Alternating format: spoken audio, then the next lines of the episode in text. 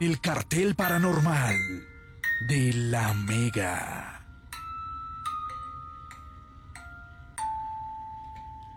Aquí estamos en el cartel paranormal de la Mega. Ya son las 10 de la noche, dos minutos para esta noche de lunes exactamente. Y aquí estamos, acompañándolos a ustedes, hablando de fantasmas en los hospitales. Hacer un paréntesis, porque hay una noticia que por estos días, de pronto ustedes ya la vieron, la leyeron, se enteraron, y es una noticia que la verdad ha llamado muchísimo la atención, muchísimo la atención esta noticia. Y hablo de Carlo Acutis. Y diferentes medios lo titulaban como el influencer de Dios, el santo millennial. Y uno dice, venga, ¿qué está pasando? Entonces, la noticia, ya ahorita por eso me estoy conectando con el padre Andrés Tirado, que quiero que él nos profundice en el tema y nos aclare muchas dudas de esto. Sí, uno lee la noticia, ¿no? Y dice, ¿cómo así?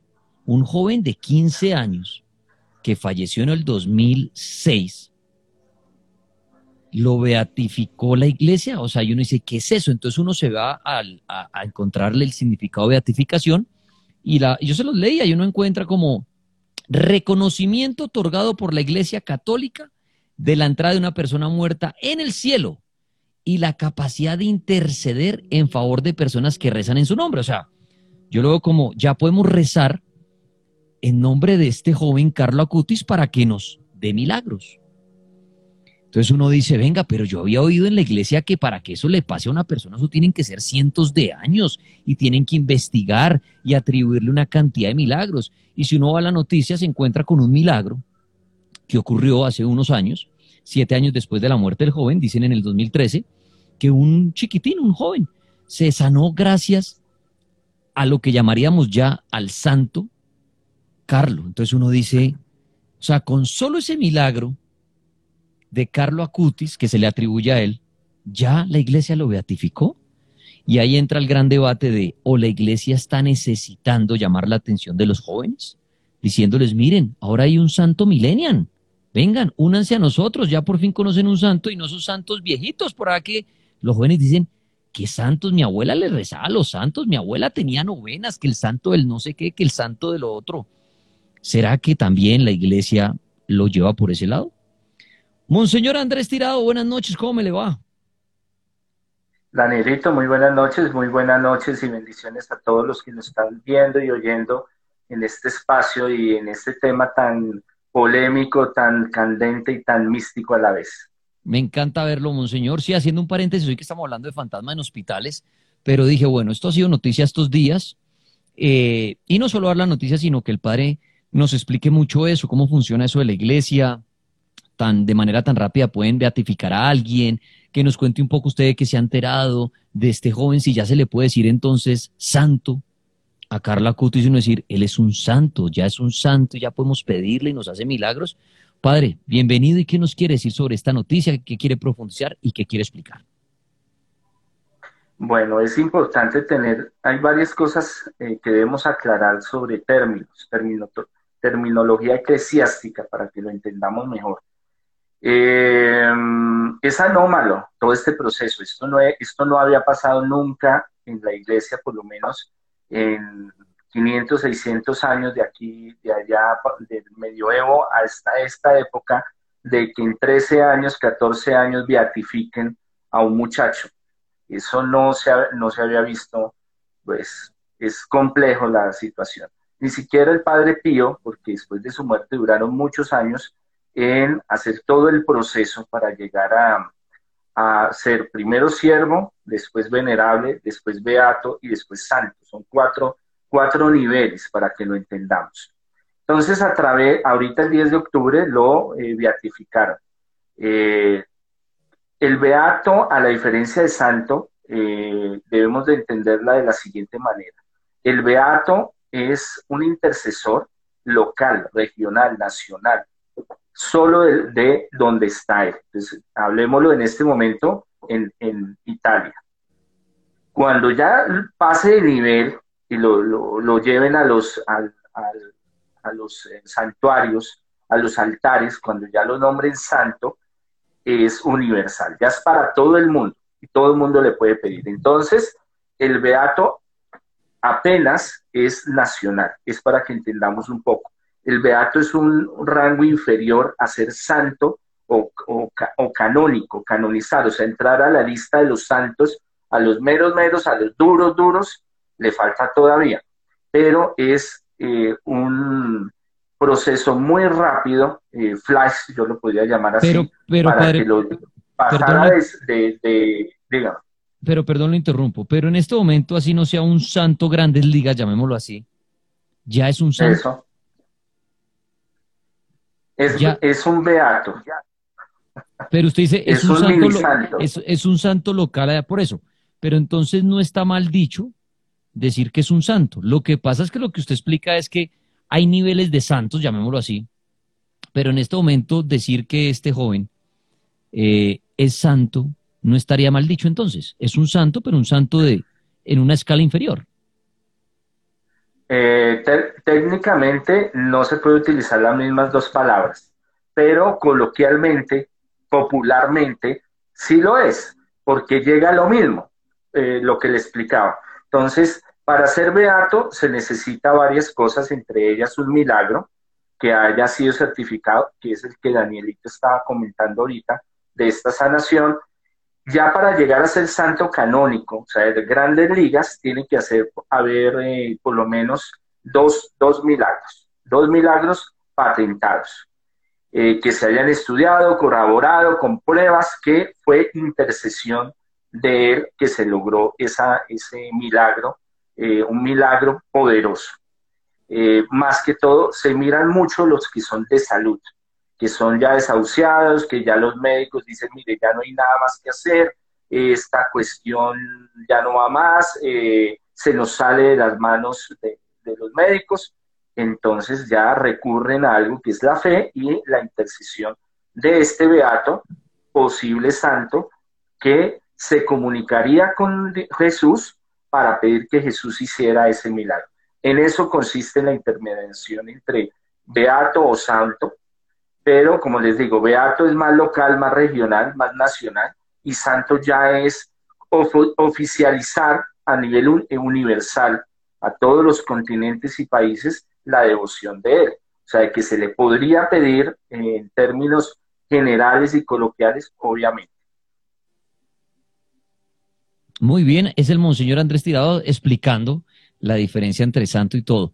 Bueno, Monseñor, usted ahorita nombraba algo y decía, esto la iglesia nunca lo había hecho. Esto fue muy rápido, o sea, un joven que fallece en el año 2006 y ya en el 2020, como usted dice, se hace la beatificación. Monseñor, ahí yo decía, se genera un debate y de pronto, y aquí lo hemos hablado, no es un misterio que la iglesia ha perdido fuerza en los jóvenes. Eso es una realidad, a comparación del pasado. ¿Qué opina usted de personas como yo? Y levanto la mano, y con respeto lo digo, y todo lo digo con respeto. Que esto es estrategia de la iglesia para atraer a la juventud, para decirle a los jóvenes, mire, hay un joven como ustedes que usaba tecnología, que usaba máquinas, todo esto, y ya, mírenlo como está. Ustedes pueden ser como él, únanse de nuevo nosotros, porque antiguamente lo que usted decía, los santos, ¿quiénes eran los santos? Por allá santos de las abuelitas de uno y eso que uno iba a saber el nombre. ¿Qué opina usted de eso? Repito, soy yo el que estoy diciendo, como una estrategia a la iglesia para atraer nuevos, llamémoslos fanáticos, nuevos integrantes, porque los jóvenes creen en un Dios, pero se han alejado de la iglesia como tal. ¿Qué opina usted de personas como yo que dicen que lo llevamos más por ese lado de la balanza al decir la iglesia tenía que hacer algo? para volver a llamar la atención de los jóvenes. ¿Qué dice el padre Andrés Tirado? Eh, totalmente cierto, totalmente cierto, pero hay que definir una, una cosa es una cosa y otra cosa es otra cosa, como yo digo. Una cosa es que él sea beato y santo, que es muy posible que lo sea, eh, por su vida, por el milagro que se realizó, por eh, ser un cuerpo incorrupto. Cuando abren y ustedes ven que, parece como dormido. Todo eso da señales de que sí. Ahora, que la iglesia tome esta postura como un símbolo, como una imagen para llegar a los jóvenes y a la sociedad y que lo utilicen y por eso le están dando tanto, tanta fuerza. Igual, no es que venga una familia muy pobre, muy humilde, es una familia que tenía recursos. Ahora, él se volvió muy conocido en las redes eh, por llevar el mensaje del Evangelio y el mensaje espiritual y de Cristo, y eso es algo muy importante. Pero estratégicamente, si lo vemos desde el punto de estrategia de la iglesia, que no sería tampoco negativo o, que se estuviera aprovechando la oportunidad, sí eh, cogen una oportunidad que se está dando. Hay una crisis eh, mundial, mundial de fe, de espiritualidad. Los jóvenes no quieren saber de la iglesia y más con todos los escándalos económicos del Banco del Vaticano, escándalos sexuales, escándalos de cuestiones internas del gobierno de la iglesia, la cuestión del celibato, la cuestión de cómo eh, ven las cosas la iglesia y cómo los jóvenes dicen, no, yo no, me, yo no me como este cuento, yo no entiendo esto, yo no estoy de acuerdo, yo cojo mi camino por otro lado. Entonces, cómo también utilizan esta imagen a favor de la evangelización y a, favor de hacer eh, una herramienta para poder llegar a más jóvenes y decirle, mire, no solo la iglesia o no solo los santos o no solo lo tradicional era para sus abuelos, bisabuelos, padres, sino para ustedes también hay una opción. Y en esa parte, pues yo lo veo muy válido en el sentido de que lo utilicen de esta forma. Ahora, esto es coyuntural, esto no es una reforma adentro de la iglesia, esto no es que va a ser la panacea, esto no va a solucionar muchos problemas internos y externos que tiene la iglesia, y en eso hay que, hay que pedirle al Señor esos cambios para que se modernice, como el Papa Francisco quiere. Y muchos otros obispos, cardenales y arzobispos quieren una transformación de la iglesia porque la necesitan, precisamente por eso, porque los templos están quedando sin feligreses, los seminarios, la mayoría de seminarios del mundo los están eh, alquilando, arrendando para otras actividades museos, restaurantes, en fin, porque es que ya no hay vocaciones. Ya el querer ser sacerdote o ser eh, monja, por ejemplo, es muy complejo, porque el mundo ofrece una cantidad de cosas donde usted dice, no, antes ser sacerdote y, monja pues tenía prestigio, una economía, una proyección de vida. Ahorita el mundo me ofrece tantas cosas, ahora yo prefiero eh, seguir a un influencer que realmente la Eucaristía, por ejemplo. Y eso es, y eso es palpable. Usted ve un video de un influencer, entran 100, eh, 100 millones de reproducciones, por ejemplo, un millón de reproducciones. y a la Eucaristía del Padre de, la esquina, 500, 500 reproducciones. En las mías entran 600, por ejemplo. Entonces, entonces, el, voltaje de estos tiempos, la fuerza, la presión hace que la iglesia también busque estrategias como para poder intensivar y que haya como una ola de, de, nuevas vocaciones también, si lo hablamos de la parte sacerdotal y de la parte clerical, y que también los muchachos vuelvan a, a ese ritmo que había antes. Pero es muy difícil, es una cuestión de, de no retorno y no solo del cristianismo, catolicismo, sino de muchas otras religiones que ahorita ven que, el muchacho tiene sus ideas y tiene sus criterios y que no compaginan y entonces es una cuestión muy fuerte. Estamos hablando con el monseñor Andrés Tirado acerca de la noticia eh, de Carlo Acuti, si usted acaba de llegar a la Mega, el joven influencer beatificado por el Papa. Les voy a leer para hacerles un pequeño resumen.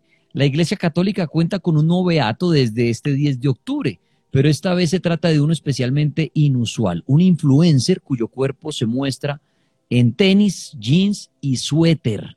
La beatificación de Carlo Acutis, quien murió a los 15 años de leucemia el 12 de octubre del 2006, tuvo lugar en la ciudad italiana de Asís, en la provincia de Perugia.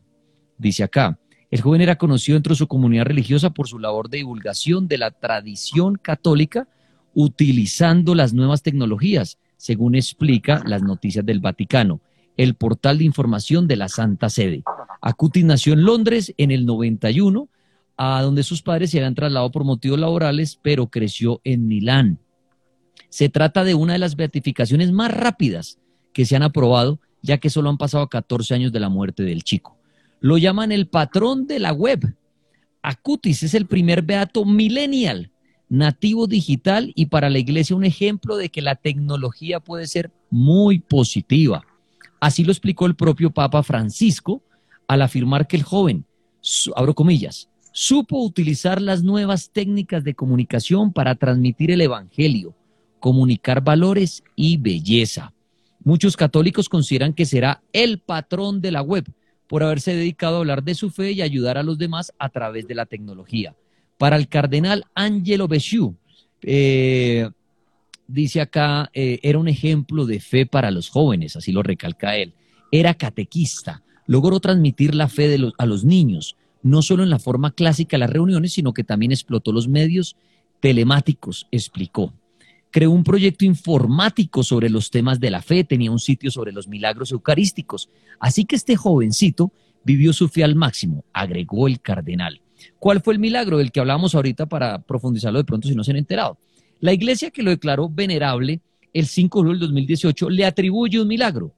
Considera que en el 2013 salvó a un niño brasileño con una rara anormalidad anatómica congénita de páncreas.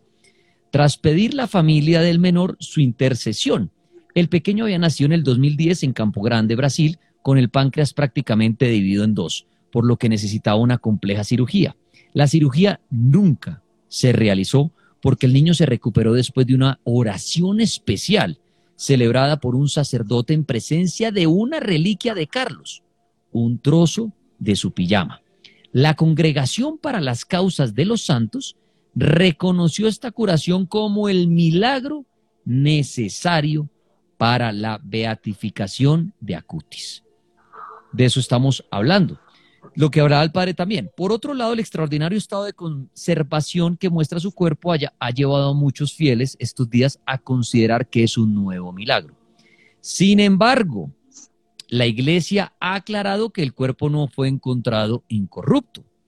En el momento de la exhumación realizada en el 2019 para trasladarle del cementerio al santuario de Asís, el cadáver se hallaba bien conservado, íntegro pero dentro de los parámetros de transformación propios de la condición post-mortem, explicó en un comunicado el obispo Domenico Sorrentino.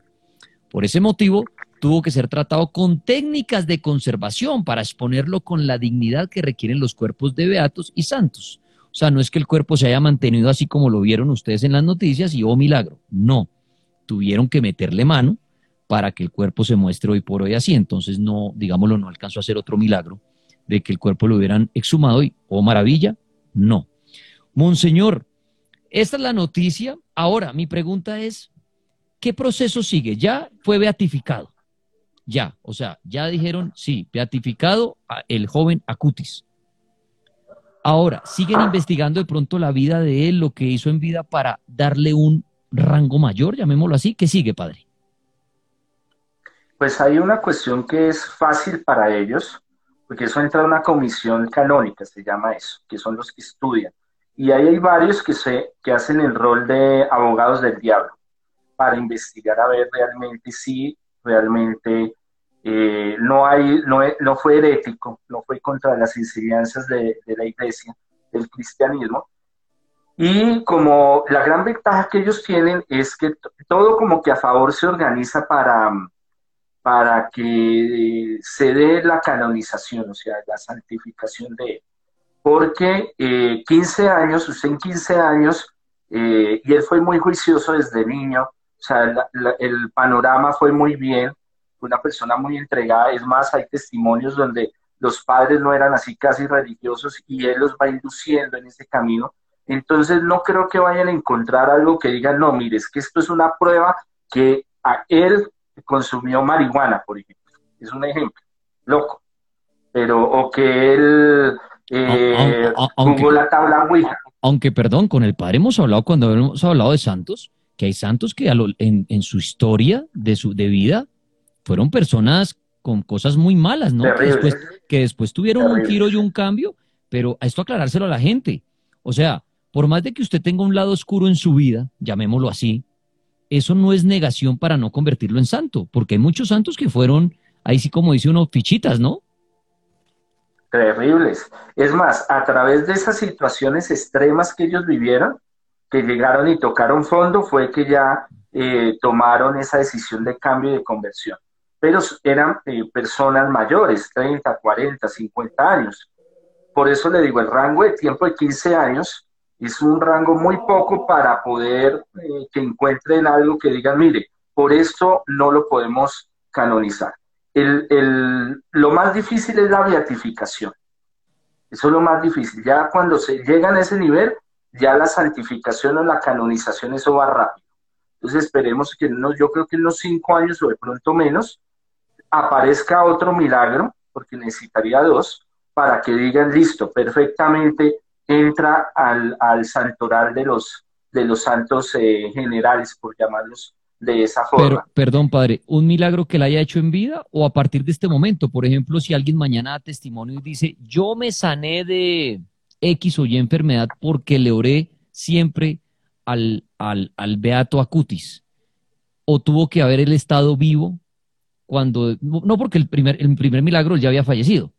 Entonces, ahorita, si en estos próximos cinco años, por ejemplo, por ejemplo, en estos cinco años alguien dice, yo puse mi fe en Acutis, y me sané. ¿Eso podría ser un milagro y se lo atribuyen y ahí podría subir el nivel? Eh, si hay una, una plataforma médica donde haya una, cómo certificar que la persona estaba grave y que ya los médicos no pueden hacer nada y que después fueron a orar y hubo una reliquia o pidieron la intercesión, hicieron la novena o la oración a, a Carlos, y recibió esa sanación y después médicamente van y revisan. Sí, definitivamente, le pongo el caso concreto. Tenía cáncer de páncreas, por ejemplo, metástasis, es el grado más, ya no hay nada más que hacer. Y los médicos le dijeron, váyase para su casita, hermanito, ya no hay nada que hacer. Y entonces usted se pone a rezar y usted pone a pedir con mucha fe que, que Carlos interceda para esa sanación. Y usted en un mes, dos meses, digo usted dos meses, eh, empieza a sentir mejoría y va al médico y le hacen exámenes y le dicen, hermano, su páncreas está intacto, está regenerado. Sí, antes había un cáncer, un tumor maligno, lo que sea, una metástasis, ya ahorita no la hay. Ese podría ser uno. Podría parecer, pero sería muy dudoso, eh, en la vida de, cuando él estaba vivo, algún milagro. No ha aparecido, ya han pasado 13, 14 años, no ha pasado, podría pasar, en el, en el caso del Padre Pío y en el caso de San Juan Pablo II pasó de que en vida también hubieron manifestaciones y milagros.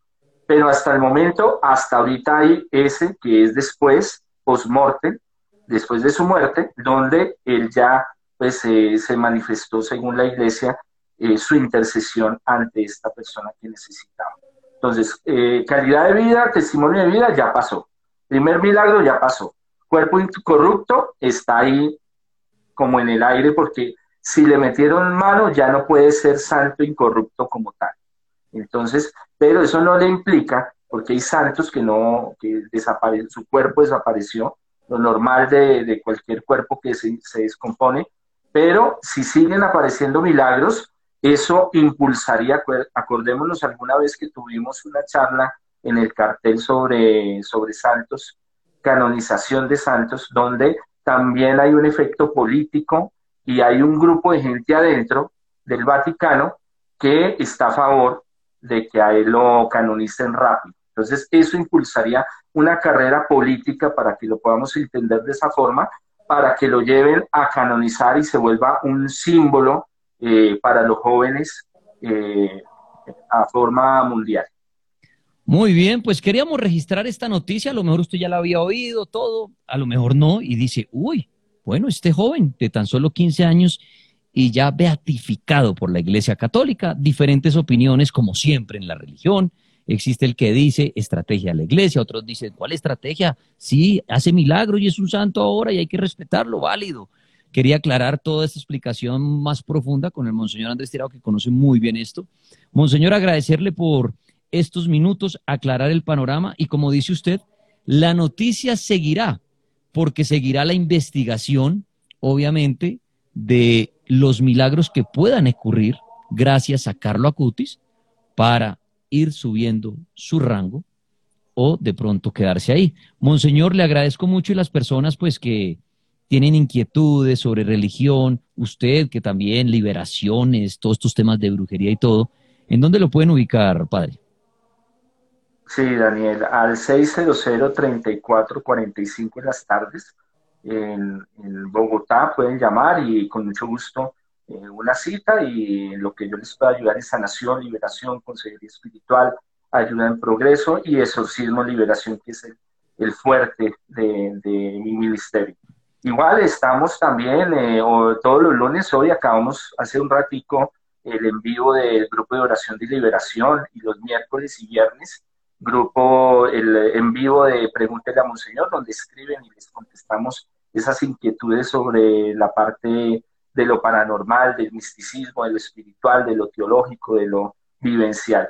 Y cuando pues Danielito me invite, con mucho gusto, ahí estamos.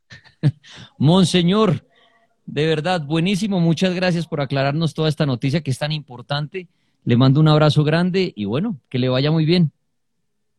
Muchas gracias, Danielito. Feliz noche, bendiciones a todos y que Dios los bendiga.